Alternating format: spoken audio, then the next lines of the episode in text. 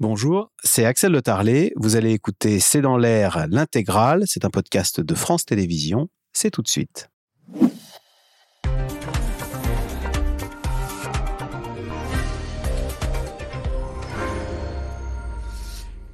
Bonsoir à toutes et à tous. Enfin, une bonne nouvelle du côté des prix. C'est le reflux très marqué ces dernières semaines des cours du pétrole et du gaz, avec un prix du gaz divisé par 8 depuis l'été dernier.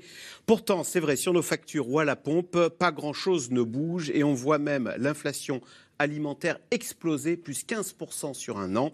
Alors question, comment expliquer ce décalage entre les prix sur les marchés financiers qui baissent et les prix dans les magasins qui continuent d'augmenter?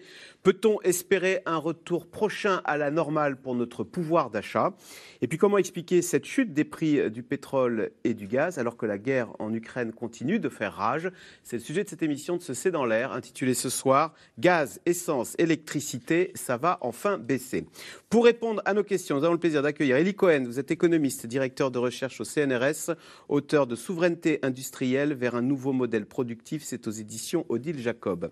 Christine Cardellan, vous êtes rédactrice en chef des Échos. Sandra Wabian, sociologue, directrice générale du CREDOC. Votre étude Crise énergétique, une sobriété surtout contrainte, difficilement pérenne. Et enfin, Erwan Benezé, vous êtes euh, journaliste au service économie en charge de l'énergie pour le Parisien aujourd'hui en France. Merci de participer à cette émission en direct. Elie Cohen, d'abord, on commence par ce qui se passe sur les marchés financiers. Un prix du gaz, on l'a dit, divisé par 8 depuis euh, l'été dernier, et un prix du pétrole qui est redescendu à 80 dollars, même moins de 80 dollars, 78, c'est-à-dire en dessous du niveau qui prévalait au début de la guerre en Ukraine, en dessous de la, guerre en Ukraine. Alors qu'est-ce qui s'est passé pour que ces, deux composants d'énergie fossile, fournis par les Russes, bah, redescendent comme s'il euh, n'y avait plus aucun problème? Alors vous avez raison, ce qui guidait les prix, c'était la géopolitique. Et là, c'est plus tout à fait la géopolitique pour plusieurs raisons. La première raison, c'est le climat. Il se trouve qu'on a eu un hiver euh, assez doux dans le monde occidental. Et donc, on n'a pas eu les pointes de consommation euh, qu'on avait imaginées. et donc, ça se reflète d'abord dans le niveau de consommation. Deuxième facteur qu'on n'avait pas bien anticipé, c'était la rapidité d'adaptation des industriels, des ménages, des entreprises à ce signal prix qui a été l'envolée du prix de l'énergie partout. On s'est mis à chercher des moyens pour économiser la consommation d'énergie, arbitrer entre une énergie et une autre pour utiliser euh, une énergie euh, moins chère.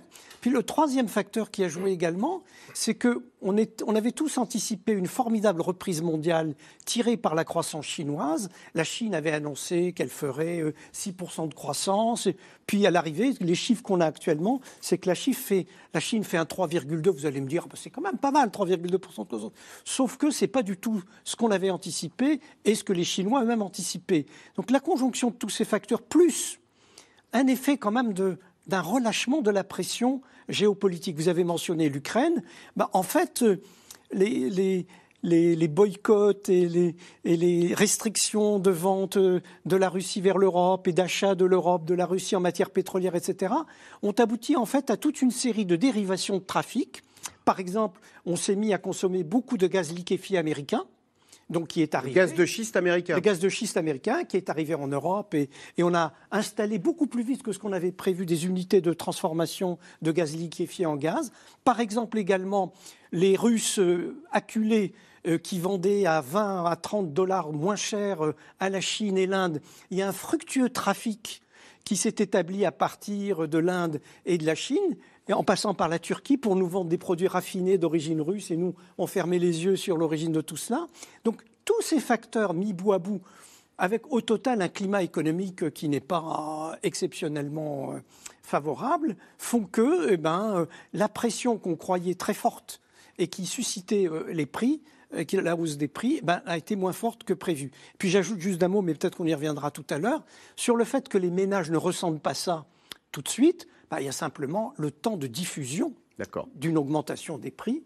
Quand ça descend toute la chaîne, on va en parler, quand ça descend toute la chaîne de la hausse du prix de départ à la cascade hmm. sur tous les maillons de production jusqu'à la consommation finale. Sandra Wabian, Elie Cohen en parlait à l'instant, les ménages on fait des efforts euh, et on réduit. Alors c'était peut-être de façon contrainte, hein, c'était pas forcément euh, de façon euh, très agréable, mais tant sur l'électricité, le chauffage, notre énergie, on, a fait, on, s'est adapté, on a changé nos habitudes Oui, il y a vraiment eu une, diminution en fait, des consommations des ménages. C'est ce que mesure RTE, c'est aussi ce que les ménages nous disent. Donc ils ont à la fois mis une température un petit peu plus basse, mais mis un petit peu le chauffage un peu plus tard dans l'année. Ils ont aussi limité leur utilisation du lave-vaisselle, essayé de, en fait, d'utiliser tous les petits astuces à leur, à leur main, en fait. Par exemple, prendre des, bains et des douches un peu moins longue. Enfin voilà, tous les petits, les petits leviers euh, pour essayer de limiter ces consommations énergétiques. Donc ça, c'est plutôt dans le cas, on va dire, le plus positif. Après, il y a quand même aussi une augmentation de 10% des impayés. Euh, euh, de, factures énergétiques. Là, le médiateur de l'énergie vient de sortir ces données. Et là, on, vous, aussi coupe, des... on vous coupe le, chauffage. On, on, baisse, pas, de plus en plus. On coupe pas, mais c'est vrai qu'il y a quand même une précarisation qui, qui, se met en place pour une partie de la, de la population. Donc euh, voilà, c'est. Alors certains ménages nous disent quand même qu'ils pensent qu'ils vont continuer à garder ces gestes, même si les prix de l'énergie euh, diminuent. D'une certaine manière, c'est aussi euh, peut-être vivre plus, plus sobrement. Mais pour beaucoup, c'est quand même la, la, fin un peu d'un monde où on réfléchissait un petit peu moins aux questions énergétiques, même si les questions économiques sur l'énergie, elles ont toujours été là. C'est-à-dire qu'on a les, les, ménages font toujours attention quand même à leur consommation énergétique, euh, à éteindre la lumière, euh, à la fois pour des questions de limiter le gaspillage et surtout pour des questions de budget. Alors, Erwan Benezé, on l'a dit, un chute des prix du pétrole sur les marchés financiers. Mais alors, si on regarde le prix euh, de l'essence à la pompe, on va regarder la courbe sur le gasoil. Franchement, c'est pas spectaculaire. Ça a un peu baissé. et le prix du gaz, pour le coup, pour les particuliers, la facture ne baisse pas là. Alors, alors qu'elle a été divisée par 8 sur les marchés financiers. Il y a hein, plusieurs points. D'abord, il, y a une inertie euh, importante, notamment euh, donc sur le pétrole. On sait que quand euh, sur le marché le, cours du pétrole diminue, il faut attendre deux à trois semaines avant qu'il y ait un impact donc ça va baisser là, fin mi-avril. Ça pourrait baisser. Il y, a il y, a aussi un effet amortisseur des taxes. Hein. les deux tiers d'un litre de carburant, ce, ce, sont les taxes, et ça a un effet amortisseur, et donc ça modère euh, la, baisse des prix, s'il y a chute sur les prix du marché, ça va être une baisse plutôt euh, des prix à la pompe. Mais oui, on peut s'attendre effectivement à ce que euh, les, prix à la pompe se diminuent un petit peu, mais pas forcément dans la, même ampleur qu'on pourrait le voir sur les prix, les prix des marchés. Ensuite, sur l'ensemble des prix de, de l'énergie, notamment gaz et électricité, enfin en tout cas le gaz par exemple sur les marchés de gros, moi je serais un tout petit peu prudent parce que je me demande quand même dans quelle mesure on n'est pas un peu dans, l'œil du cyclone. L'œil du cyclone, hein, c'est l'endroit où euh, la tempête tourne autour, mais nous, on est juste au centre, et donc à ce moment-là, on est dans un, moment de calme. Et, il est possible que ça soit ça, pour plusieurs raisons. D'abord parce que, euh, Eli Cohen l'a mentionné, la Chine euh, bon, reprend sa croissance, certes pas aussi fortement qu'on l'envisageait, mais elle a mis fin à sa politique zéro Covid, et ah donc il va y avoir son industrie complètement, et qui a permis à l'Europe euh, de s'accaparer une vingtaine de pourcents euh, de, GNL qui aurait été par ailleurs, sinon consommé, en tout cas de gaz, consommé par la Chine. Ah, on a récupéré le gaz chinois. Exactement, à, prix très élevé.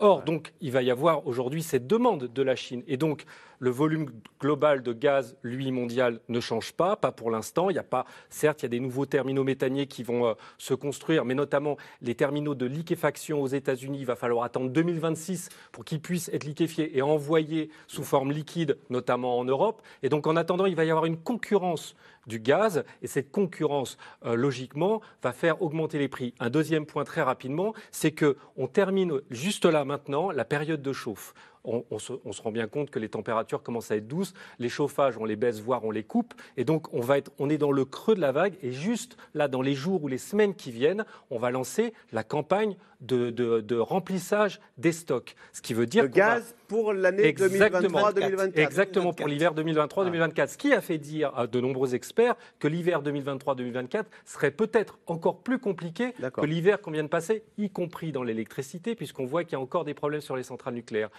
Ce qui veut dire que le pire n'est pas forcément derrière nous, ou en tout cas, il ne faut pas baisser la garde. Et c'est pour ça qu'il faut rester prudent sur cette modération des prix actuels. Christine Cardellan, nous, on ne s'en rend pas forcément compte, c'est vrai, hein, de ces prix qui baissent, parce que le, gaz, ce sont des prix fixes, et puis le carburant, bah, vous nous avez expliqué que ça allait peut-être arriver. Est-ce que ce n'est pas avant tout en fait, une bonne nouvelle pour les finances de l'État? Parce que du coup, il n'y a plus de ristourne.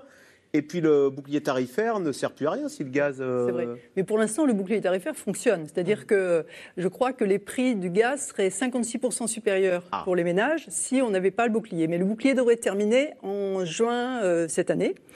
En fait, ça coûte moins cher que prévu, mais ça coûte quand même cher. Ça coûte 16 milliards euh, à l'État cette année. Ça va coûter jusqu'à juin 16 milliards. C'est l'État qui absorbe la hausse des prix sur les marchés financiers. 11 milliards pour le gaz et 5 milliards pour, pour l'électricité. C'est-à-dire le prix qu'on paye l'électricité ou qu'on paye le gaz est amorti. Il a, il a augmenté que de 15% en janvier, subventionné. Il a augmenté de 15% pour l'électricité, il a augmenté de 15% pour le gaz, ce qui permet effectivement aux ménages d'économiser et à l'État de payer. quand même des ristournes que les industriels des énergies renouvelables versent à l'État ah compte tenu de l'évolution. 31 milliards. Voilà. voilà C'est-à-dire que les super considérables vont à l'État et l'État s'en sert pour faire, nous, faire des ristournes aux particuliers. Voilà. A priori, c'était 16 milliards net. Le chiffre dont je parlais, un net de ça. D'accord. Alors, c'est une bonne nouvelle en tous les cas. On l'a dit, hein, les prix de l'énergie sur les marchés diminuent. Pour autant, on l'a dit également, cette baisse ne se répercute pas encore sur les factures des consommateurs. Comment l'expliquer? Élément de réponse avec Juliette Vallon et Michel Bouilly. Face à la menace d'un blackout cet hiver, les Français ont-ils joué le jeu de la sobriété énergétique? Oui, répond le gouvernement qui constate en moyenne une baisse de consommation de 10%. Des efforts qui ne se voient pas forcément sur les factures. C'est le cas pour ce retraité du Barin qui a du mal à comprendre. Lui qui a souscrit un contrat au tarif réglementé et protégé par le bouclier tarifaire paye toujours plus cher. Le tarif du 1er février 2022 31 janvier 2023 a encore augmenté de 20%. Il fallait bien que je chauffe mon appartement. Hein. Donc on n'a pas le choix. On n'a pas le choix. Des factures qui ne baissent pas car le bouclier mis en place par le gouvernement ne limite la hausse qu'à 15%. Le prix du gaz ne représente que la moitié de la facture. Il faut y ajouter les coûts de stockage, de transport et la fiscalité. La facture du consommateur ne baisse pas et pourtant sur les marchés, le coût du gaz ne cesse de diminuer. De 340 euros en moyenne en août dernier, le mégawattheure se vend aujourd'hui autour de 47 euros. Deux raisons principales, des conditions météo favorables et des stocks suffisants.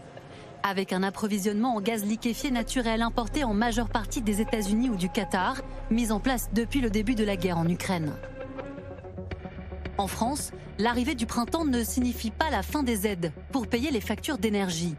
Le gouvernement vient de prolonger d'un mois le chèque fuel jusqu'au 30 avril pour 1,6 million de foyers et le chèque bois jusqu'au 31 mai pour 2,6 millions de ménages. Mais pour de nombreux Français, cela ne suffit pas. Alors certaines communes viennent en renfort, comme ici près de Valenciennes. On va vous remettre le chèque énergie.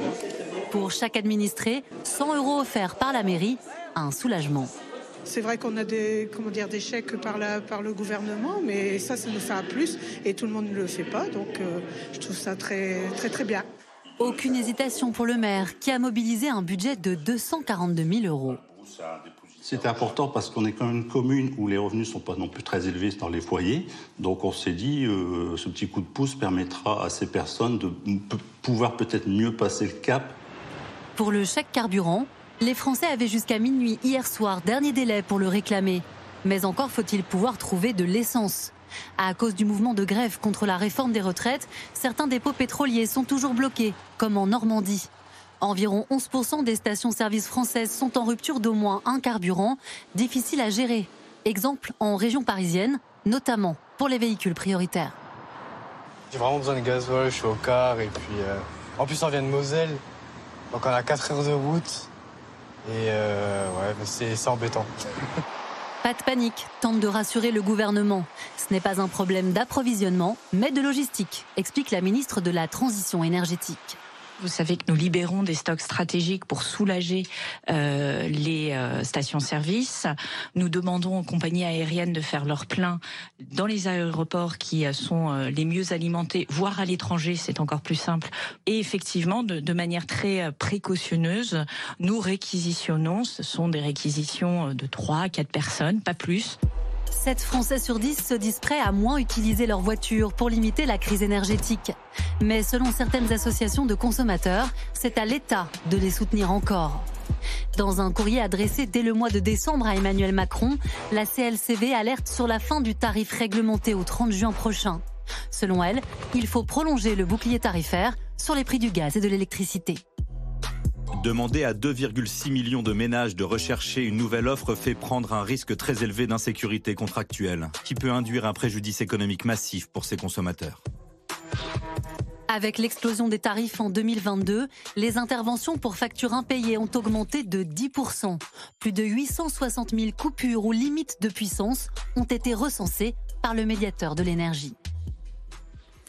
Alors, question téléspectateur, Erwan Benezé, euh, c'est André dans la Loire. Il y a beaucoup de questions qui vont euh, dans le même sens. On répercute toujours la hausse, jamais la baisse. Est-ce que c'est vrai ou est-ce que c'est euh, une impression, ça, un ressenti comme Alors, il y a forcément une part de ressenti là-dedans. Euh, après, il est vrai que comme il y a ce décalage, euh, bah, notamment dans le pétrole, effectivement, quand on voit les, les- les- les prix à la pompe augmenter, euh, ça, tout ça, ça- c'est tout de suite bien plus prégnant, bien plus fort que quand ils baissent. Et, euh, et quand, quand les prix diminuent, bah, trois semaines après, on a un petit peu oublié.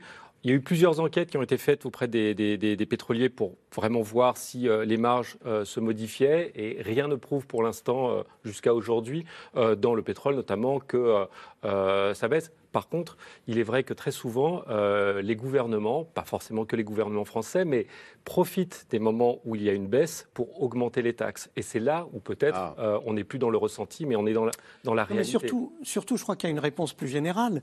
On a vu que le, le prix du gaz avait atteint 300 euros le mégawattheure euh, sur le marché du gros. Ce prix n'a jamais été appliqué en France.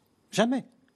Euh, la politique. Vous voulez dire que c'est l'État qui a, a payé à compenser Oui, mais enfin, je veux dire, ça n'a même pas été envisagé. C'est-à-dire que l'État a estimé que c'était une anomalie sur le marché. il n'a pas acheté de gaz. Il, il n'a pas tenu compte de- du tout de tout ça. En plus, les stocks de gaz qu'on avait faits étaient à des prix inférieurs. Je dirais que le prix de référence sur lequel l'État a essayé de fixer les prix, c'était plutôt 30 euros le mégawattheure, pas 300 euros. Donc on est à des années-lumière. Donc la perception des Français selon laquelle euh, euh, ça fonctionne toujours à la hausse et jamais à la baisse, il faut leur dire La hausse, elle est fictive, c'est ce que vous voulez Oui, dire. voilà, exactement. Sandra Wabian, quand même pour revenir sur le choc, euh, de, le choc à la pompe, hein, parce qu'on a dépassé les 2 euros. Est-ce que ça a modifié la perception qu'on les- que nous avons de l'automobile? On s'est dit, la voiture électrique, il va falloir y aller, d'autant qu'il y a eu un deuxième choc en 2022-2023, ce sont les fameux ZFE. On nous a tous expliqué que nos voitures thermiques, tôt ou tard, critère par critère, on n'allait plus pouvoir euh, aller dans les centres-villes euh, euh, librement. Donc est-ce qu'il y a quelque chose là, qui, qui- une, un point- une bascule qui est en train de se faire? Alors, je ne suis pas certaine qu'aujourd'hui, les, les comportements euh, Ah ouais. aient vraiment basculé dans le- les envies. Effectivement, il y a du renoncement au déplacement. Donc, il y a plus de gens qui disent qu'ils ne prennent pas leur voiture. Certains, il y a un petit peu de report, notamment chez les cadres, les urbains, sur la marche à pied, sur le vélo. Mais c'est surtout qu'on on va moins se déplacer. Donc, ce n'est pas forcément euh, très, euh, très désirable. Et dans, l'évolution, bien sûr, il y a cette perspective, mais il y a aussi un- une question de dimension de prix, en fait, euh, d'accès aux voitures électriques. Et de mon point de vue, on a justement une question d'anticipation, à la fois sur les infrastructures qui vont pouvoir être là pour remplacer, en fait, euh, les voitures thermiques, parce que, bien sûr, les, consommateurs ont conscience qu'il va falloir changer, mais ils n'ont ils ont pas forcément les moyens, en fait, d'acheter une à deux voitures, parce qu'en fait, il y a aussi beaucoup de ménages qui sont euh, multimotorisés. Euh, donc c'est pas, c'est même pas une seule voiture qu'il faut, c'est deux. Et puis euh, du coup être exclu des centres-villes, je suis pas sûre que ce soit non plus euh, une mesure euh, qui soit euh, socialement euh, très acceptable. Donc en tout cas, il va falloir l'accompagner parce que pour l'instant, le rapport à la voiture. Il n'a pas complètement changé. On est quand même en France très attaché à nos voitures, plus qu'ailleurs. Euh, voilà. Il y a, il y a- Parce que les premiers prix dans l'électrique, quoi, c'est 20 000 euros. hein. Oh, c'est vraiment ouais, 20, 20, 23, 25 25 000 euros. 20, 20, on essaye de. Voilà. C'est- ça le gros problème. a, il y a aussi la question en fait, voilà, des infrastructures. C'est-à-dire qu'en France, on est aussi un pays assez étendu. Euh, on a des infrastructures de transport, mais elles ne sont pas suffisamment euh, déployées. Et donc, euh, ben, on ne peut pas demander aux ménages de changer aussi leur mode de vie et leur mode de pensée, leurs habitudes, s'il n'y a pas vraiment de solution de substitution. Alors aujourd'hui, il commence à y avoir des nouvelles solutions de substitution qui sont imaginées sur des formes de transport euh, de type bus ou de type euh, euh, qui vont être un peu entre le, le- le train, qui est une infrastructure qui met 10 ans à être, à être mise en place, et la voiture, la voiture individuelle, donc des formes de minibus ou taxis, etc. Oui. Oui, je voulais ajouter, le débat quand même qui a eu lieu au cours des deux dernières semaines, ça a été un, d'abord sur les zones à faible émission, est-ce qu'on va vraiment les mettre en œuvre aux dates et aux délais prévus. Il commence à y avoir du renoncement chez les élus? Il commence à y avoir un petit renoncement. En tout cas, on dit il faudra prendre des mesures euh, d'étalement, d'amodiation, etc. Et puis le deuxième débat qu'on a eu au niveau européen cette semaine, ça a été les e-fuels. C'est-à-dire qu'on avait une directive qui était cadrée, qui était prête, qui a été négociée. Les carburants de 10 ans. synthèse, soi-disant Voilà, propres. sur le passage aux véhicules électriques à la date dite en 2035, etc. Puis les Allemands ont dit ah mais non, euh, il faut être technologiquement neutre euh, pour nos bolides euh, euh, qu'on vend très cher, on pourrait utiliser des e-fuels. Et puis les Italiens ont dit ah mais nous on aimerait avoir euh, des euh, de- du, du diesel propre. Donc je- moi je suis frappé de constater que ce qui a été coulé dans le marbre n'est pas aussi coulé dans le marbre que ça. Christine Cardellan, pour revenir sur la baisse des prix du pétrole sur les marchés financiers, tout à l'heure, Eli Cohen expliquait qu'en fait, le pétrole russe, les Russes ne nous le vendaient plus à nous directement, mais ils passaient par des circuits plus ou moins opaques, c'est-à-dire que maintenant, il paraît qu'on achète notre pétrole aux Indiens, mais euh, corrigez-moi d'un doute, l'Inde n'est pas un pays producteur de pétrole. Non, on n'a achète- jamais appris à l'école que l'Inde avait du pétrole, et pourtant on achète maintenant notre pétrole, via, notre essence, on l'achète aux Indiens Effectivement, on achète beaucoup de pétrole aux Indiens et c'est le pétrole russe euh, vendu moins cher par la Russie aux Indiens, sur lequel les Indiens font leurs bénéfices. Et pourquoi les Indiens achètent du pétrole russe alors? Parce que Quel eux- intérêt eux, y trouvent-ils? ben, eux, ils n'ont pas de- d'embargo euh, par rapport à la Russie. Ah non, c'est 20 à Et donc, 35 dollars de moins. Et donc ils ils moins l'achètent beaucoup moins cher et ils peuvent le revendre et faire un bénéfice. Mais ce- moi, ce Du qui- coup, Poutine est obligé de brader son pétrole. c'est ce que Exactement. vous nous dites. Exactement. Et alors, non, mais il y a une deuxième chose qu'on n'a qu'on pas signalée que je trouve intéressante, c'est le GNL, le, le gaz naturel liquéfié, le gaz liquéfié. qu'on fait venir pour remplacer le gaz russe de- qui venait en oléoduc. On, on le reçoit par bateau, donc c'est du gaz liquéfié. 44% de ce gaz qui arrive en Europe vient des États-Unis. Mais le deuxième fournisseur, c'est encore la Russie. On Ah. a 17% de ce gaz liquéfié qui vient des Russes. Donc on a remplacé une dépendance russe par une autre, enfin un petit morceau de dépendance russe, ce que je trouve absolument incroyable. Euh, justement, en fait, on s'aperçoit que les Russes continuent d'exporter leur gaz et leur pétrole, mais ils sont contraints, vu les embargos, de le brader, de le vendre avec des discounts hein, de 20 à 30 hein, voilà. Absolument. Et, Et ça s'est traduit par une perte de fait- recettes Voilà, c'est ce qui fait dire à Vladimir Poutine, on a tous été surpris, mercredi dernier, il a dit à la télévision russe, les sanctions imposées à l'économie russe peuvent vraiment avoir un impact négatif sur celle-ci. Comme c'est rare parce que jusqu'à présent, ils fanfaronnaient en disant même pas mal.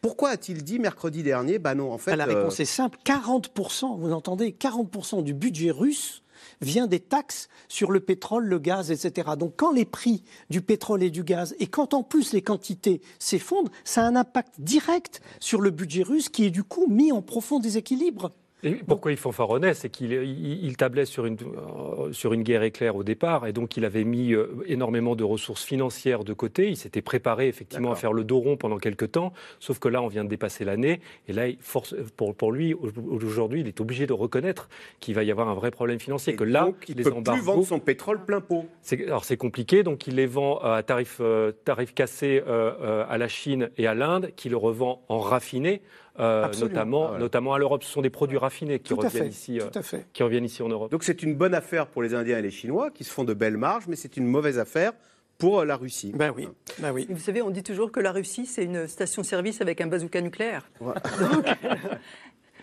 Euh, un mot, Erwan Benezé, sur l'électricité. J'ai regardé, alors on est un, il y a un an pile, le mégawattheure était à 280 euros euh, euh, 1 euro un mégawattheure. Alors c'était un vendredi le 1er avril. Mais là, on est à 80 euros du mégawattheure. Oui. Qu'est-ce qui explique aussi que les prix de l'électricité aient à ce point chuté On nous expliquait euh, l'an dernier, on nous expliquait même à l'entrée de l'hiver qu'on risquait des coupures d'électricité. Est-ce qu'on ne s'est pas amusé à se faire peur avec ça? On n'a absolument pas eu de délestage et de coupure d'électricité. Alors, non, on s'est absolument pas amusé à se faire peur. Le risque était absolument réel. Et on a eu notamment beaucoup de chance, vous l'avez évoqué tout à l'heure, euh, sur le fait qu'on a eu une météo, un hiver Absolument. vraiment clément. Sans ce- cet hiver-là, encore il y a peu de temps, que ça soit chez Engie, chez RTE, etc., chez EDF, on nous expliquait, on m'expliquait que euh, on aurait pu avoir effectivement des coupures, des, des- en tout cas des délestages pour éviter une coupure plus importante. Donc on a eu absolument raison de dire il y a un vrai danger. D'ailleurs, si on l'avait pas fait et qu'il y avait eu des coupures, là euh, on aurait euh, on aurait taxé l'État de d'irresponsabilité. Et, et donc Et là encore, vous diriez qu'on est un peu dans l'œil du cyclone. Est-ce que les alors- parce qu'on disait que les problèmes, qu'il y avait des problèmes de soudure dans les centrales françaises. Oui, donc, donc il y a effectivement des problèmes de, de- de- de- de hein, qui se rajoutent aux problèmes de, de corrosion sous contrainte. Et pour l'instant, on est dans l'attente des résultats de ce qu'on vont donner ces fissures. Est-ce que ça va toucher quelques réacteurs? Est-ce que c'est un nouveau problème générique qui toucherait peut-être un, un nombre encore plus important de réacteurs, puisque a priori, ça ne serait pas seulement les réacteurs les plus puissants? Et donc là, on est dans l'attente des résultats. Et donc c'est là encore cette espèce de deuil du cyclone dont je parlais. On est aussi là euh, à la fin de la période de chauffe. On se chauffe beaucoup, ça vous a pas échappé, notamment en France, à l'électricité. Et donc pour, pour l'instant, effectivement, par effet d'anticipation, euh, les, les prix se sont, euh, se sont calmés. Mais il suffirait par exemple d'une annonce euh, d'EDF sur des vrais problèmes, de, de- des nouveaux problèmes de fissures sur les réacteurs, avec des arrêts prolongés. C'est ce qui avait fait d'ailleurs bondir les prix de l'électricité en août 2022, euh, quand on avait annoncé la prolongation de l'arrêt de quatre réacteurs nucléaires supplémentaires. Et c'est là où on était monté pour des prix à long terme à plus de 1300 euros le mégawattheure. Il suffirait ce genre d'annonce. Il va suffire qu'il y ait un peu de tension sur le gaz, qui est aussi utilisé pour se chauffer, mais où il y a une corrélation aussi sur les prix européens, sur la fixation des prix pour l'électricité. Il suffirait de ça pour que, effectivement, on voit les prix euh, remonter sur les marchés. Quand même, juste un détail pour se rassurer un peu, c'est que sur les 22 euh, réacteurs qui sont à l'arrêt aujourd'hui, hein, sur 56 réacteurs français, y en a 22 à l'arrêt, il y en a 7 qui sont à l'arrêt simplement parce qu'on n'en a pas besoin. Pas à cause de maintenance ou de, ou de corrosion. Hum. On n'a pas besoin pour l'instant. Donc euh, Parce on a un peu de On est marge. sorti de l'hiver. Il sorti- n'empêche, Eli Cohen, euh, va y avoir un hiver euh, à tra- 2023-2024 à traverser. Euh, Est-ce qu'il n'est pas fatigué quand même notre parc nucléaire? On a découvert le mois dernier, alors c'est à Panly, vous parliez des fissures, euh, sur un tuyau qui fait 2 cm 7. On a découvert une fissure de 2 cm 3. Je cite l'Institut de radioprotection de sûreté nucléaire. On était assez proche d'une fuite. Euh, c'est Bah quand oui. même. On parle d'installation nucléaire. Oui, notre système a beaucoup vieilli. C'est pour ça qu'on a lancé depuis des années maintenant le fameux grand carénage, qui est cette remise à niveau de tout le parc avec des investissements estimés à 50 milliards d'euros qu'on est en train de déployer, qu'on est en train d'essayer d'accélérer. Et c'est une course de vitesse entre cette capacité à moderniser le système et euh, la solidité du système. J'ajoute que l'un des effets de la crise que nous connaissons actuellement, c'est qu'un certain nombre d'industries ont commencé leur transition vers le tout électrique. Et on a, j'ai lu euh, ces jours-ci que la, rapidité avec laquelle les industriels de la sidérurgie, du ciment, de la chimie, etc., accélèrent leur passage euh, à l'électrique font que d'ici 2030, on va avoir besoin de l'équivalent de 12 tranches nucléaires supplémentaires simplement pour absorber l'accélération de la consommation électrique. Donc, si vous voulez, euh, si on a en plus un système qui est en tension à cause de ces problèmes de vieillissement, des retards à la mise en œuvre, alors certes, on a de les marges, mais on est quand même dans un monde où on électrifie de plus en plus Ah ouais. les process et les nouveaux, je dirais, le nouveau nucléaire n'est pas appelé à venir avant 2035. Et le vieux, il vieillit Et le vieux, il vieillit. Donc, si vous voulez, ça fait quand même une équation un peu difficile. Sandra Wabian, là aussi, est-ce qu'on a appris d'ailleurs à, lire davantage notre consommation d'électricité et ces fameux euh, compteurs Linky, là Est-ce qu'on a appris à, les, à s'en servir pour essayer de maîtriser un peu notre facture d'électricité qui serait devenue quelque chose de prégnant hein Euh, C'est quoi C'est euh, près de 2000 euros en moyenne par ménage, hein, je- Oui, de mémoire, hein, c'est ça, hein, 1008 à facture 2000. d'électricité. C'est sûr que faire 2000 attention à sa an. facture aujourd'hui, euh, c'est devenu euh, un peu un acte. Euh, euh, comment dire quotidien en fait Mm. sur lesquels euh, les, les ménages se, se- se sont habitués en fait à faire attention aux moindres petites euh, évolutions Euh, ils espèrent aussi beaucoup euh, de, des énergies renouvelables, par exemple. Il y a aussi l'espoir qu'à un moment donné, on va pouvoir euh, trouver un moyen, une sorte de, de Dieu qui va nous sauver, qui serait des énergies renouvelables et qui permettrait d'avoir de l'énergie à la fois durable, à la fois pas forcément trop chère et accessible, et en plus avec une indépendance et décarbonée. Voilà. il y a aussi, aussi beaucoup un retour en grâce du nucléaire, puisqu'aujourd'hui, on a 60% des Français qui considèrent qu'il y a des avantages à, l'énergie nucléaire. On n'a jamais eu un taux aussi élevé dans les enquêtes du Crédoc depuis 40 ans. Donc il y a quand même cette idée qu'il y a un euh, printemps du nucléaire dans l'esprit des euh, du nucléaire. Alors on voit aussi que ça, fluctue dans le temps hein, en fonction euh, des discours politiques, en fonction des, questions de, pénurie sur l'énergie. Mais là, il y a aussi cette idée que finalement les ménages font une partie du, chemin, mais ils attendent aussi beaucoup de changements technologiques et finalement que on résolve les problèmes avec avec des, des nouvelles énergies qui viendraient résoudre notre eh bien justement, et si c'était ces nouvelles énergies qui permettraient de résoudre cette équation, et si c'était la biomasse? Alors on entend souvent parler de la biomasse, on ne sait pas très bien euh, ce que c'est précisément. Pourtant, ces matières organiques euh, qui deviennent des sources d'énergie pourraient représenter 46%, soit quasiment la moitié de notre consommation d'ici 2050 selon certaines études. Vous voyez ce reportage de Mathieu Lignot avec Adrien Portron et Emmanuel Bach. J'ai des affiches qu'on va coller sur les murs. J'ai aussi un pochoir avec de la bombe de peinture qu'on peut aussi mettre sur les murs et sur les blocs de béton. Colère et petite manifestation ce matin-là à Toulouse. Une trentaine de riverains s'opposent à l'installation d'une chaufferie biomasse. Ici, on se trouve juste à l'entrée du futur site de l'usine biomasse que Toulouse Métropole va implanter. Alors là, on aura le chemin d'accès et au niveau des arbres là-bas, euh, on aura le début de l'usine et on se retrouvera avec la cheminée, euh, on va dire, même pas 25-30 euh, mètres d'ici. L'installation va brûler du bois pour produire de l'énergie renouvelable. Mais ici, on critique l'absence de concertation avec les habitants et le manque d'informations. Le discours n'est pas clair. Il y a des choses. Voilà, on a peur de ça. On a peur de se faire un petit peu enfumer. Pour des scientifiques du GIEC, la filière bois pourrait causer une hausse de 10% des gaz à effet de serre. S'ajoute à cela la crainte d'émissions de fumée et de particules fines.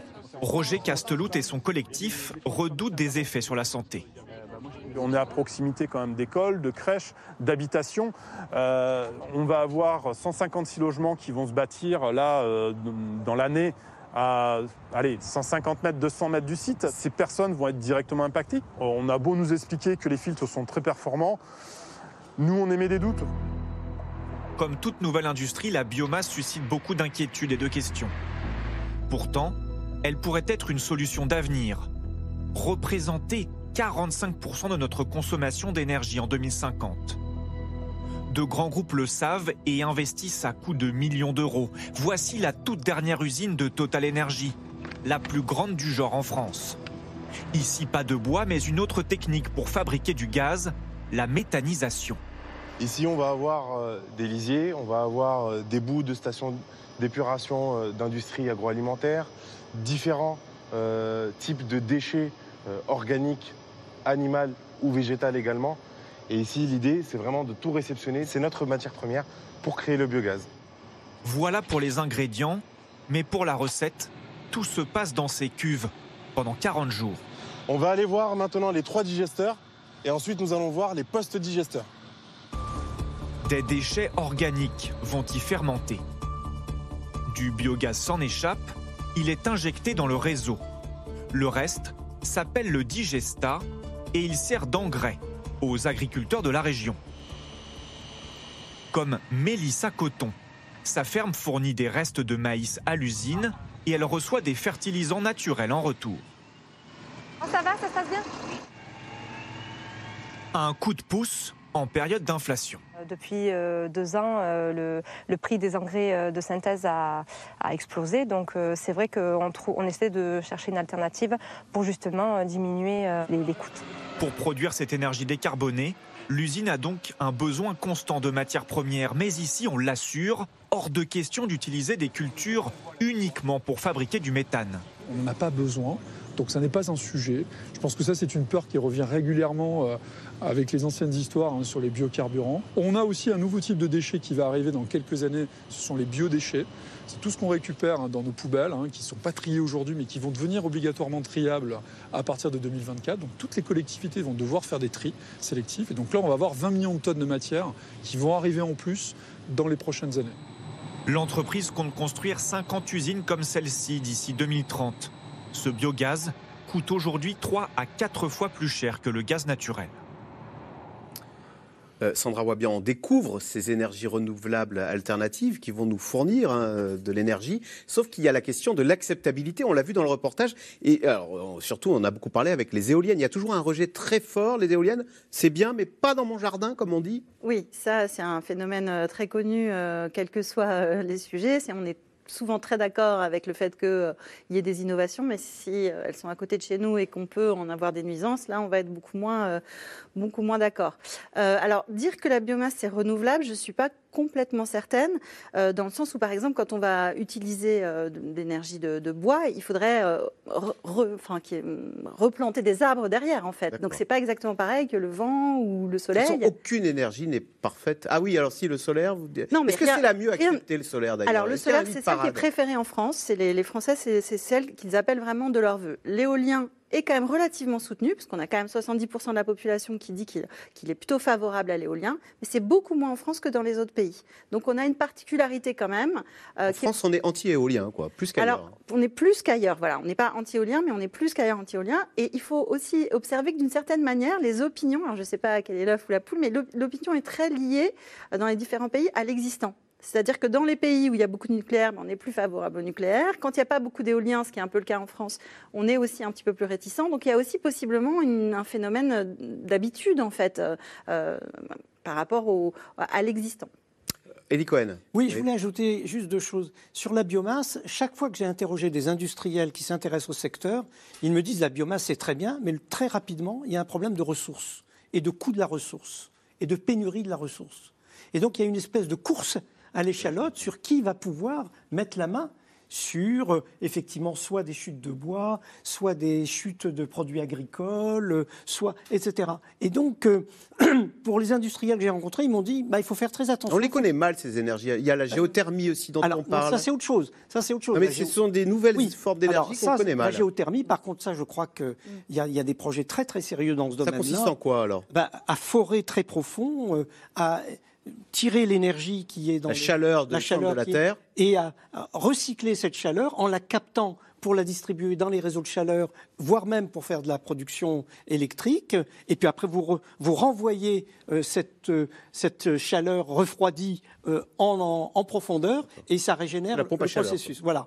Alors, je voulais ajouter également quelque chose sur les énergies renouvelables et seulement sur les éoliennes. Il y a eu quand même une grande nouvelle cette semaine, c'est que le, il y a eu une mise aux enchères de, de, de champs d'éoliens maritimes en mer. en mer. EDF a raflé un lot important à un prix de 42 euros le mégawattheure. Il faut savoir qu'il y a quelques années, il n'y a pas très longtemps, ça s'emportait à 180 euros le mégawattheure. Donc c'est moitié moins cher que le nucléaire maintenant. Oui, exactement. Même trois fois moins cher que le nucléaire. Moitié moins cher que le nucléaire et surtout, c'est génial un, alors. Un véritable effondrement du prix. Euh, Moi-même, je suis très surpris. J'avais, comme tout le monde, regardé les courbes d'expérience et, et je, je disais que ça allait baisser, mais à ce point. C'est très, en mer, impressionnant. Éolien en mer. Et en plus, à 30 km des côtes. Donc ça nécessite et toute vous en une tirez quoi comme conclusion? Eh ben, quand on dit que beaucoup de solutions viendront du progrès technique et de la maîtrise du progrès technique et de l'industrialisation des procédés, peut-être qu'on n'a pas tout à fait tort. Quand on voit les progrès faits dans le solaire et quand on voit les progrès faits dans l'éolien, je trouve que c'est une bonne, une bonne nouvelle. Christine Card, alors on sait le problème de l'éolien, c'est qu'il est intermittent, encore qu'en mer, le vent est, souffle de façon plus régulière. Mais bon.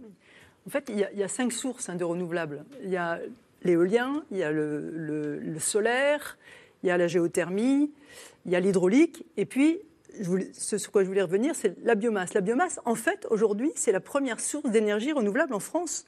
Parce que dans le- la biomasse, il y a le bois combustion. Le bois. euh, Et donc. En fait, quand on fait un feu de cheminée, Eh oui, on fait de la biomasse, biomasse. Exactement. comme, comme, Exactement. euh, comme, comme chez Molière. Non, Exactement. C'est juste ce que je voulais ajouter, c'est que c'est pas nouveau, même si ça fait peur. Erwan Benezet, les éner- question téléspectateurs. Les énergies renouvelables vont-elles faire augmenter le- les prix de l'électricité Alors c'est vrai que, on le disait, euh, l'éolien en mer à 45 euros le mégawattheure, c'est à défier toute concurrence. Alors pour moi, c'est une approche réaliste de la production d'énergie qui va faire augmenter les prix de les prix de l'énergie de manière générale. Ce que je veux dire par là, c'est que c'est pas tant le renouvelable, c'est produire de façon, euh, euh, de façon durable en fait.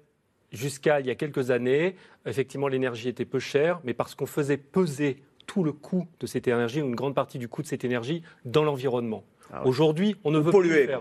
Bah, exactement. On, on produisait plutôt à bas prix, mais euh, en faisant fi de tous les impacts que ça pouvait avoir. Aujourd'hui, ça n'est plus possible. Donc, bien sûr, ça va avoir un, un coût.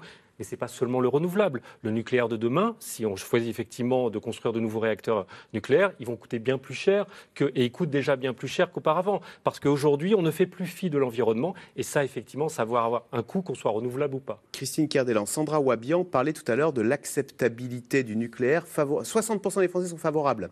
Il y a eu un, plus- son- voit- voit plutôt des avantages que des inconvénients. un- Mais- un- une, enquête de, une enquête de la Fondation Robert Schuman Oui, qui a posé la même question partout en Europe. Tout à fait. Italie, 43% des Italiens sont favorables, plus 18 points en un an. Allemagne, les Allemands qu'on croyait antinucléaires, 44% des Allemands sont pour le nucléaire, plus 15 points en un an. Les Belges, plus 20 points en un an. Et les Français, alors on se savait pro-nucléaire, enfin on l'est devenu, ça confirme ce que vous dites. C'est spectaculaire. C'est spectaculaire. Les- cependant, les seuls qui ont basculé à plus de 50%, c'est la France et c'est le Royaume-Uni hein, en Mmh. Europe. Les autres, ils approchent. L'Allemagne, ils sont à 44, comme vous disiez maintenant, plus 18 points. Euh, L'Italie, ça s'est rapproché On se aussi, trompe 43. en disant que les Allemands sont Donc, antinucléaires. Non, mais ça Ils ont changé, c'est-à-dire qu'ils se sont Ça aperçus que d'avoir fermé leurs centrales et pour ouvrir des centrales à charbon, c'était pas forcément une bonne chose. Et, et je crois que la guerre en Ukraine a eu un, un effet aussi sur cette acceptabilité du nucléaire, on parce qu'on s'est si ça aperçu sera que- durable. On s'est aperçu qu'on était obligé. On était obligé. Oui, alors après, le nucléaire, l'Europe vous dit, certes, c'est pas euh, une énergie verte, mais c'est quand même une énergie qui va aider à, à- à la Parce qu'elle transition n'émet pas de énergétique, CO2. parce qu'elle n'émet pas de CO2. Alors, oui. Oui, non, ce que je voulais dire, c'est pas est-ce que c'est une énergie durable ou pas. C'est vrai qu'il y a un débat là-dessus, mais est-ce que le changement d'opinion est durable ou pas? Puisqu'on voit bien quand même qu'à chaque fois qu'il y a un événement, que ce soit un, Oui, on peut changer d'opinion. Voilà. Bien sûr. Donc, euh, c'est en ce moment, il y a effectivement un, un retour en grâce du nucléaire, mais c'est pas dit que ça, ça, ça- ça perdure. Euh, non, et puis surtout, ce qu'il faut ajouter, c'est qu'on a eu un, tas- un grand débat au niveau européen sur la place du nucléaire, même pour la production d'hydrogène, et les oppositions sont restées très violentes. la France s'est battue jusqu'au bout pour qu'on puisse arracher le fait que le nucléaire pouvait être une base pour produire de l'hydrogène oui. gris. Pas de l'hydrogène vert. Ce que veut dire, c'est que le l'hydrogène nucléaire ne fait pas consensus à Ah non. Bruxelles. hein. Non, vraiment pas, vraiment Mais pas. Erwan Benozé, on a beau être pro-nucléaire en France, encore faudrait-il être capable de fabriquer de nouvelles centrales nucléaires. On n'y arrive toujours pas. Enfin, EDF, c'est la scoumoune absolue. Euh, que ce soit en Finlande ou à Flamanville, cet EPR ne veut pas démarrer. Et dès qu'il démarre, il s'arrête dans les, dans les semaines qui suivent. Exactement. Euh, Même, même le, le PR de, de Flamanville, s'il réussit là à, lancer sa production, euh, il va devoir arrêter euh, quelques mois, euh, voire une année euh, euh, plus tard, euh, pour changer au moins le, le couvercle de sa Il est trop compliqué, cet EPR, en fait. C'est ce que c'est ce qu'on a dit, oui, qu'il avait été d'une- d'une complicité extrême, et je pense aussi qu'il a été très très mal lancé. Euh, seul- seulement 30% du design était euh, était défini au moment du lancement du chantier, et donc vous aviez des sous-traitants euh, qui, qui avaient un, un, cahier, de charge à, remplir, et puis une fois qu'ils livraient le produit, on leur disait bah non, finalement c'est pas exactement ça, et, donc on a on a passé, et ça c'était un ancien patron d'EDF qui, qui expliquait ça, qu'on a passé le temps à construire pour déconstruire, pour reconstruire, pour redéconstruire. Donc ça, c'était pas une bonne gouvernance, c'était pas une bonne manière de mener un chantier. Donc ça, ça a posé problème. À l'époque, dans les années 2000, il fallait aller très très vite pour justement ne pas perdre cette main d'œuvre. Donc on a précipité ce, ce- ce chantier, et la précipitation dans une technologie comme le nucléaire, c'est pas du tout une bonne chose. Mais on va y arriver, Licoen, vous êtes confiant ou bien c'est tellement complexe Ah non, non, moi et- je ne suis pas confiant du tout. Ah ouais. Ah non, non, je ne suis pas confiant parce que si vous voulez, euh, on avait bâti euh, tout un système industriel pour faire euh, les fameuses 58 tranches. Euh, on avait disposé d'un soutien politique majeur, d'une opinion publique qui était favorable, euh, d'un transfert de compétences du CEA vers l'industrie. Euh, on a aidé le secteur industriel à se constituer. On avait un système de formation qui était en place. Et puis, je dirais qu'au cours des dix dernières années, on s'est appliqué à défaire euh, ce formidable outil. Et aujourd'hui, l'outil n'est pas du tout capable de rebondir. Donc c'est un outil qu'il faut reconstruire. Et pour reconstruire un outil industriel de cette importance, ça prend du temps. Et, euh, et, il faut en même temps avoir une visibilité considérable. Il ne faut pas oublier que dans le programme nucléaire de, de 74, on commandait par lot de cinq tranches euh, chaque année, euh, en assurant une visibilité sur 10 ans. On n'est pas du tout dans, dans cette et, et, si en plus l'énergie éolienne offshore se met à, à, coûter deux fois moins cher, On il va y avoir une réalité économique. hein, En plus, tout se- à fait vrai. tout à fait Alors, vrai. la hausse des prix aujourd'hui n'est plus tant dans l'énergie, elle est dans l'alimentaire. hein. Ce sont les chiffres de l'INSEE du mois de mars, plus 15% euh, pour l'inflation alimentaire, alors que l'énergie, c'est plus 4,9%. Du coup, les consommateurs sont en train de changer leurs habitudes alimentaires. Quand l'inflation se ressent jusque dans notre assiette, c'est un sujet de Juliette Perrault, Aubry Perrault et avec David Lemarchand. Lorsqu'elle fait ses courses, Angélique Leroy a comme un goût amer, celui d'un retour en arrière. Depuis un an, terminé les grandes enseignes. Cette mère de famille a dû se résoudre à revenir au magasin discount. Quand j'étais jeune couple avec un salaire beaucoup plus bas, mon concubin avec un salaire beaucoup plus bas, euh, là oui je le fréquentais systématiquement, je ne, je ne fréquentais que le discount. Et, Et là, vous y revenez Bah là j'y reviens.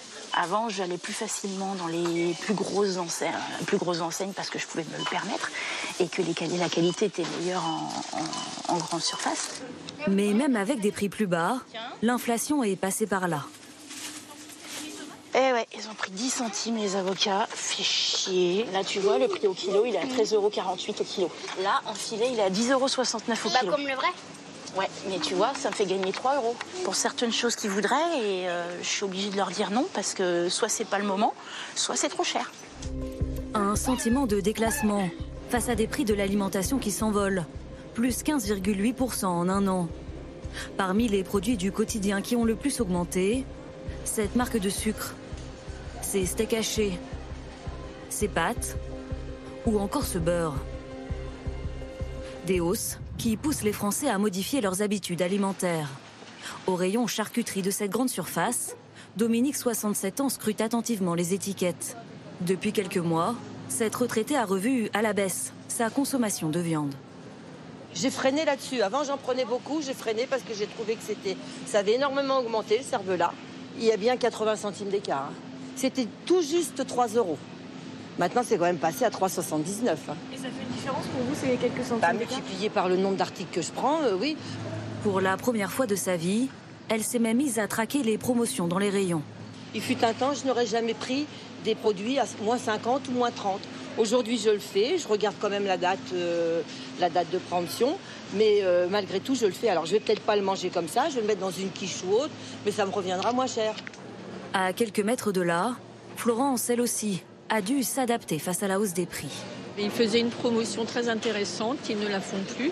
Et du coup, ben, on limite le poids, quoi, au lieu de faire on fait des petits steaks hachés. Est-ce que vous auriez imaginé un jour vous retrouver dans ce genre de situation? Absolument pas, pas ma génération, c'est pas possible.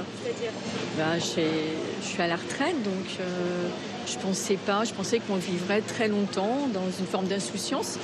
Ben non. Et parfois, changer ses habitudes ne suffit pas. Désormais, les fins de mois difficiles poussent certains Français à voler dans les supermarchés. Selon le ministère de l'Intérieur, les vols à l'étalage ont augmenté de 14% l'année dernière. Dans ce magasin de Marseille, malgré les caméras de surveillance, des clients tentent de dérober de la nourriture quasi quotidiennement.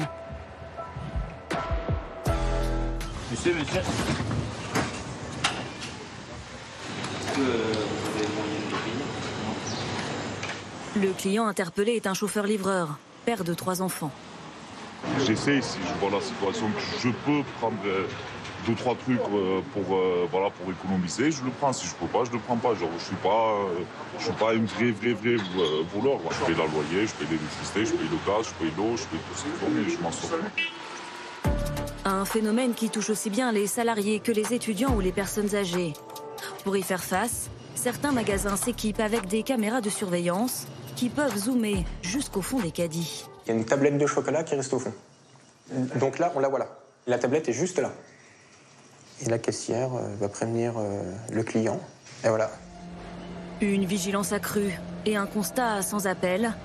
Derrière le vol, il y a désormais la détresse alimentaire d'une partie des Français. Christine Cardella, on a entendu dans le reportage ce père de famille euh, qui dit, euh, de se justifier sur le fait qu'il volait en disant je paye le loyer, je paye l'électricité, donc tout ça il paye, mais du coup pour l'alimentaire là il vole comme si face aux difficultés de pouvoir d'achat c'était le frigo qui trinquait. Euh, et d'ailleurs je vous jette cette, enfin c'est le patron de Système U qui dit le consommateur est passé des arbitrages aux restrictions. Là pour le coup, voilà c'est le frigo qui trinque. Oui, ben les dépenses contraintes, euh, c'est-à-dire ce que vous disiez, l'énergie, euh, le- les, téléphones, etc., sont telles que euh, la seule variable qui reste, quelque part, c'est le, le budget alimentaire.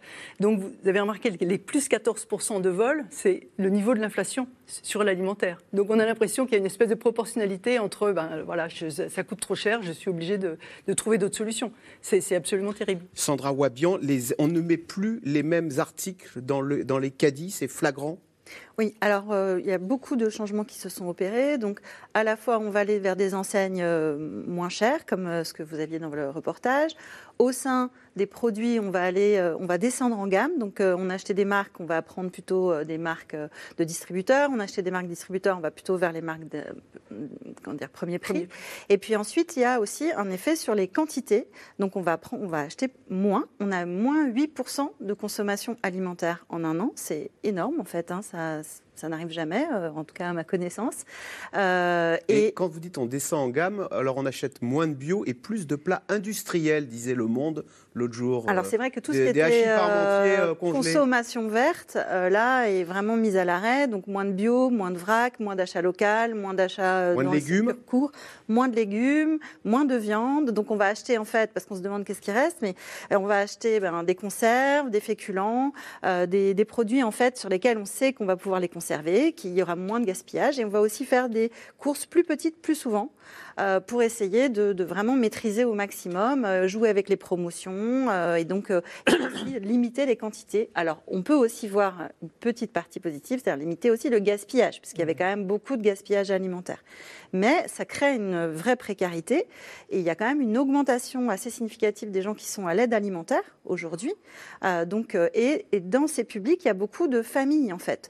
Donc, ce sont des nouveaux publics qu'on voit arriver à l'aide alimentaire qui effectivement peuvent avoir un salaire ou des retraités ou des personnes qui viennent aussi à l'aide alimentaire en tant que bénévoles en espérant à la fin euh, repartir aussi avec un C'est un petit coup colis. très dur pour l'ego Voilà. quand on a un travail, une famille, des enfants. euh, on se dit bah tiens, on va aller au Alors, ce qui, est, ce qui est certain, c'est que le budget alimentaire, c'est un budget qui est à la fois essentiel, qui est récurrent. Donc, on est confronté de manière permanente à cette augmentation des prix, et évidemment très symbolique, puisque l'alimentation, euh, c'est aussi le lien euh, familial, euh, c'est aussi un, besoin qui est considéré comme essentiel. Alors après, ce qui se passe, c'est qu'il y a aussi des ménages pour qui les contraintes financières sont moins importantes. hein. Tout le monde n'est pas non plus avec des, budgets si serrés, mais ils vont quand même faire des compromis sur des budgets dits essentiels, euh, donc l'alimentation, la santé, etc., pour garder quelques dépenses. Et par exemple, on a une augmentation Dépenses des dépenses, plaisir voilà, des dépenses euh, hébergement, restauration.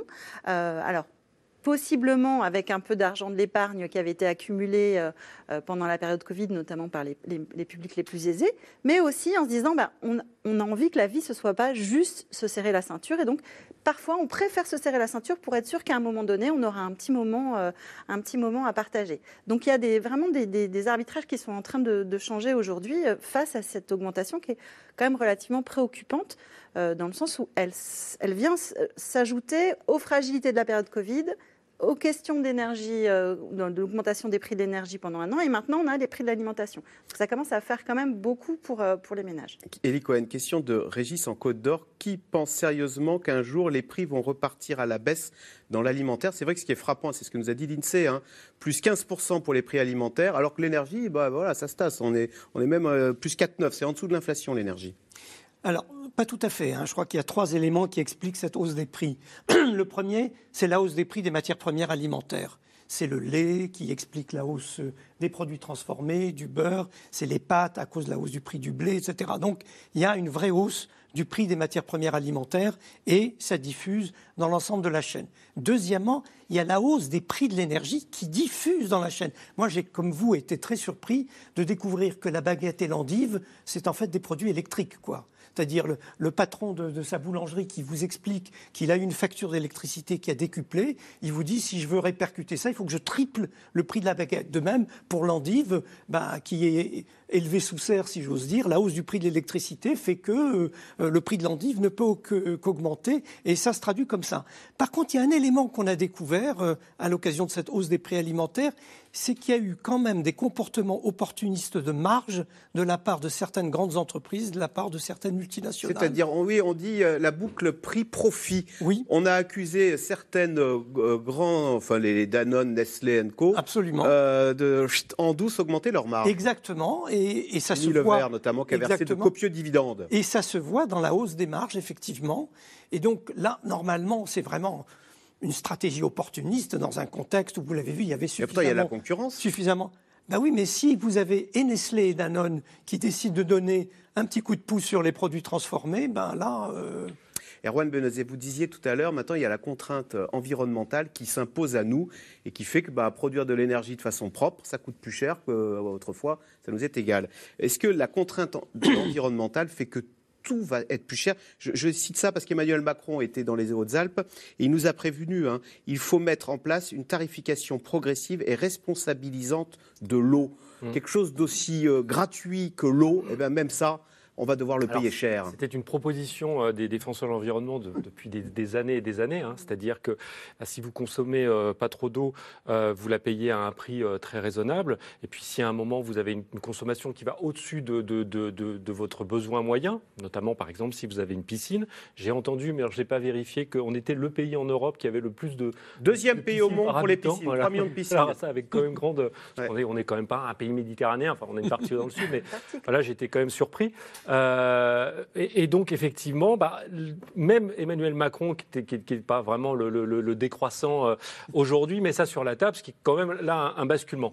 Il y, a, un point important, euh, je fais le lien avec votre question et la transition énergétique. Dans, le, reportage, à un moment, on voit cette dame, cette dame qui regarde les avocats et disent Ah bah, 10, centimes de plus avocat par rapport à la semaine dernière.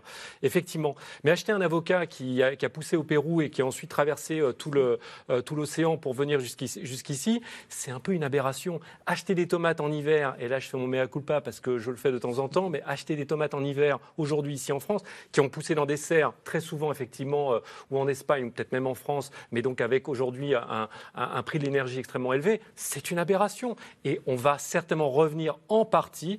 Euh, on va avoir moins et plus cher, c'est ce que vous nous dites, c'est ça l'avenir. non, je peux aussi vous dire qu'on aura moins mais mieux. C'est-à-dire qu'on va consommer un petit peu moins, mais on va consommer ce qui est juste à un moment donné, et on va prendre le temps de se pencher sur qu'est-ce qui pousse euh, euh, en cette saison, et acheter ce qui pousse en cette saison, et attendre la saison suivante pour acheter autre chose, et ça va nous ramener un peu dans, une saisonnalité, et ce sera peut-être pas plus mal. C'est la fameuse fin de l'abondance hein, qui nous avait été annoncée par euh, le chef de l'État le 25 août dernier.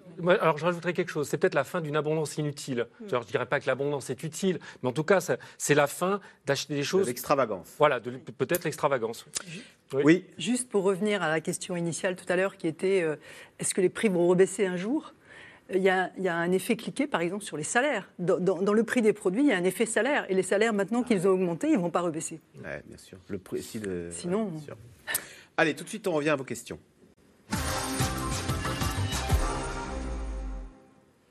Alors, Catherine en Côte d'Or, Elie Cohen, comment expliquer que le, cours du gaz sur les marchés mondiaux ne fait que baisser, on l'a dit, hein, divisé par 8 depuis l'été dernier, alors que les factures grimpent toujours? Ben, Écoutez, je crois que la réponse est très simple. Ce prix du gaz qui a beaucoup baissé, il a beaucoup baissé par rapport à des niveaux aberrants historiquement. Mais si vous regardez le prix du gaz sur longue période, si vous réfléchissez sur les dix dernières années, bah, le prix du gaz actuel, il est encore deux fois supérieur à ce qu'il était il y a deux ans. Donc, si vous voulez, le prix du gaz a quand même augmenté. Il reste cher. Mais on a connu des phases où il, y a eu, où il est monté au ciel, il est monté à 300 euros, comme vous le disiez tout à l'heure, il a replongé. Aujourd'hui, on considère que 50 euros, c'est pas cher, mais 50 euros, c'est très cher. Donc c'est l'État Il était c'est à l'État 20. qui prend la, à sa- Exactement. à sa- en Il y, a- charge. il y a un autre point important, hein, c'est que euh, la- la- un bon nombre de, de- des ménages en France euh, sur le gaz ont des prix, euh, ont des tarifs à prix fixe. Donc euh, qu'ils fassent le yo-yo dans un sens comme C'est de le l'autre. problème du fournisseur. Les, Oui. les- les prix sont fixes. Effectivement, dans un sens, c'est le problème du, fournisseur, dans l'autre, c'est le gain. Mais les prix sont fixes. Attention à la fin, euh, à la fin des, des- des contrats, de la durée des contrats. Encore une question pour vous, Erwan Benezé. Pourquoi faut-il trois semaines pour répercuter une baisse des prix du pétrole et 24 heures pour répercuter une hausse C'est vrai, vous nous disiez tout à l'heure, là, les prix sont en train de baisser euh, sur les marchés financiers. Un peu de patience, d'ici trois semaines, il- on aura la, la baisse à la pompe. Pour le carburant, il ne faut pas 24 heures pour répercuter à la hausse. Non. Donc, euh, c'est a priori, normalement, il faut exactement le même temps pour répercuter à la hausse ou à la baisse, avec cet effet amortisseur des deux tiers d'un litre d'essence qui, qui- qui sont constitués par des taxes. Euh, Corinne en Meurthe-et-Moselle, euh, Christine Cardellan, pourquoi une TVA à 20% sur la consommation d'électricité qui est un produit de toute première nécessité. Alors c'est vrai qu'il y a tout ce débat sur euh, la TVA qu'ont baissé euh, certains pays comme le Portugal ou l'Espagne, je crois, sur les produits de première nécessité, mais la Oui. TVA ça rapporte beaucoup. Oui, là, exactement. C'est ce que vous dites. Le- vous donnez la question à la réponse avec la question. Euh, baisser la TVA sur l'électricité, ce serait quand même des, des recettes en moins de manière spectaculaire euh, Ouais. en France. Oh. Et puis, historiquement, l'électricité n'était pas très chère en France. Historiquement, grâce au nucléaire, il ne faut pas l'oublier. Ah Donc, euh, bon, il y avait un, un peu plus de taxes, mais ça coûtait quand même beaucoup moins cher qu'en Allemagne ou en Espagne. Au, au prix du kilowattheure. Mais euh, Oui. comme, comme on a fabriqué des passoires énergétiques, les factures, en fait, étaient Ah. quasiment Ah, c'est- équivalentes. ça, c'est autre chose. redire. Ouais, c'est autre chose, mais les factures sont presque les mêmes avec un prix, un prix au kilowattheure qui était inférieur. Euh, Là, là, on traînait peut-être l'autre aussi. Comme on ne payait pas très cher. euh, Ah, Comme bah, on pas très isolait cher, pas. on, on isolait On isolait mal. Et- Et, ce on- qui fait qu'à la fin, on avait les mêmes factures que les Allemands. Peut-être. C'est exactement ça. En payant le, on avait la même facture, mais on consommait euh, deux fois plus. Ah non, on paye moins cher que les Allemands quand même. Non, non, le prix de l'électricité est moins Le cher. prix. Oui, mais comme on factures. consommait, on en consommait le double. Voilà. Ah non, mais enfin, dans une mais- maison, Quand même, il faut comparer ce qui est comparable. Les fournisseurs d'énergie appliquent-ils honnêtement le jeu de la concurrence des tarifs Sandra Wabian, le problème, c'est qu'il y a eu beaucoup de morts, euh, si je ne me trompe, euh, parmi les fournisseurs d'énergie. euh, D'ailleurs, euh, qui s'amuse aujourd'hui à faire jouer la concurrence en matière d'électricité? Oui, c'est vrai que c'était un peu la promesse au moment où on a euh, Libéralisé. le, le marché de l'énergie, c'est que la concurrence allait apporter plus de bien-être aux consommateurs parce qu'il allait pouvoir justement jouer l'un contre l'autre. Bon, effectivement, l'expérience n'a pas été très concluante puisque ce qui s'est passé, c'est plutôt que quand les prix de l'énergie ont augmenté, euh, en fait, il y a beaucoup de consommateurs qui se sont retrouvés en très grande difficulté. Donc, on a un petit peu fait machine arrière. Donc là, euh, Mais en plus, il y a la règle du tiers et des trois tiers. C'est-à-dire, la concurrence dans le prix de l'électricité ne porte que sur un tiers. C'est-à-dire sur la fourniture d'électricité. Après, sur le transport, c'est un monopole, donc vous payez, tout le monde paye la même chose. Et le troisième tiers, c'est les taxes. Parce que l'électron, ça ne représente qu'un tiers de la facture d'électricité. Absolument, hein. Il y a absolument. un tiers des taxes et un tiers de, De de transport. réseau de transport électrique. Transport-distribution. Je suis locataire d'un loge- d'un logement classé G. Puis-je, euh, que puis-je faire pour inciter mon propriétaire à isoler mon logement? Lui dire qu'il ne pourra plus le revendre. Oui, voilà, c'est Ah. ça. Qu'un jour, il ne pourra plus le louer non plus. Voilà. Ça, c'est un drame hein, pour, euh, Oui, c'est un drame. pour les. Il y a 5 millions de logements classés F ou G. Euh, Oui, et oui, qui- et donc les propriétaires cherchent à s'en débarrasser en ce moment Ben, c'est l'explication principale de la chute de l'immo- de l'immobilier. prix de l'immobilier. C'est que Il y a toute une série de passoires thermiques qui ne trouvent plus de- d'acheteurs. quoi. Pourquoi les prix des produits alimentaires ont-ils autant augmenté? Alors, Sandra Wabian Bah, c'est parce qu'il y a- c'est ce qu'on a expliqué au début de l'émission, c'est qu'en fait il y a un cumul de, de facteurs, l'augmentation du prix des matières premières, l'augmentation des prix de l'énergie, et au total, euh, on a du coup une augmentation des, des- des prix euh, dans l'alimentaire. Ça devrait quand même à un moment donné, euh, alors peut-être pas diminuer, mais en tout cas arrêter Arrêter d'augmenter aussi vite, parce que là on est à des taux qui sont quand même assez inédits. Il y a un chiffre hein, qui résume euh, en 2022, alors c'est moins le cas cette année, mais en 2022, la moitié de l'inflation était liée au prix de l'énergie. Donc euh, l'augmentation des prix euh, de, de- de produits de consommation, des produits alimentaires, venait en partie euh, de l'énergie. Vous citiez tout à l'heure euh, le, le poids de l'énergie dans le pain ou dans l'endive, euh, mais même pour faire pousser des céréales, il faut de l'azote. L'azote, il est euh, en grande partie produit grâce à du gaz. Mais maintenant que les prix de l'énergie n'augmentent plus, est-ce qu'on peut espérer une accalmie euh, sur les prix alimentaires, du coup, qui n'auront plus Oui, mais encore une fois, ce pas des phénomènes instantanés. Il faut toujours avoir à l'esprit les phénomènes de diffusion sur toute la chaîne. Entre le moment où vous constatez une hausse sur le marché spot du prix du gaz et le moment où le petit le prix de la tomate. local, le prix de la tomate varie, il y a 15 étapes intermédiaires. En cette période d'inflation, ne pourrait-on pas réduire encore plus la TVA sur les produits alimentaires, Elie Cohen? Oui, mais ça, je veux dire, ça, on tourne en rond.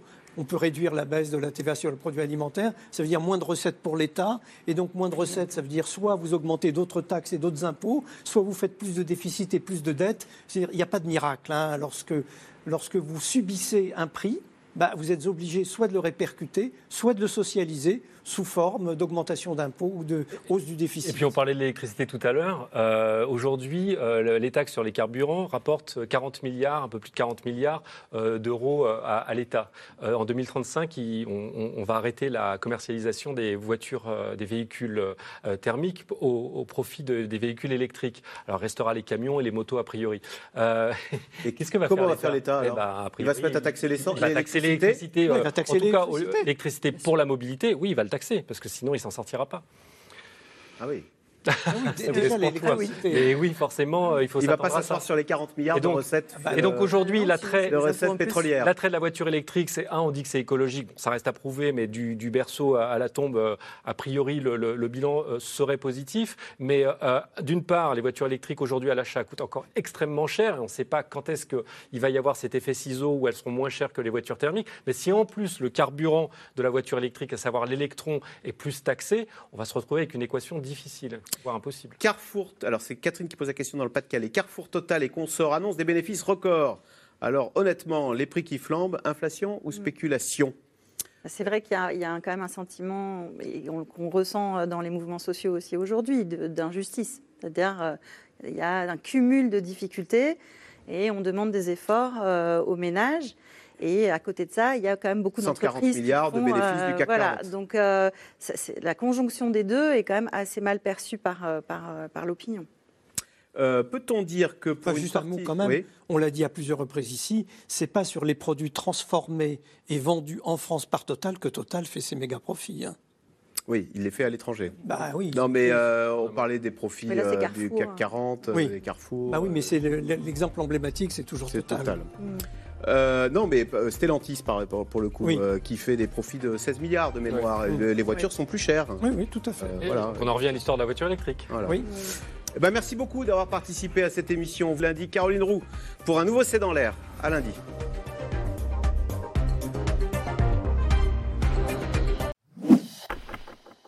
Merci d'avoir écouté C'est dans l'air. Comme vous le savez, vous pouvez désormais écouter l'intégrale, mais aussi l'invité ou vos questions à nos experts. Tous ces podcasts sont disponibles gratuitement sur toutes les plateformes de streaming audio. Et pour le replay vidéo, c'est sur France.tv, bien évidemment. À bientôt.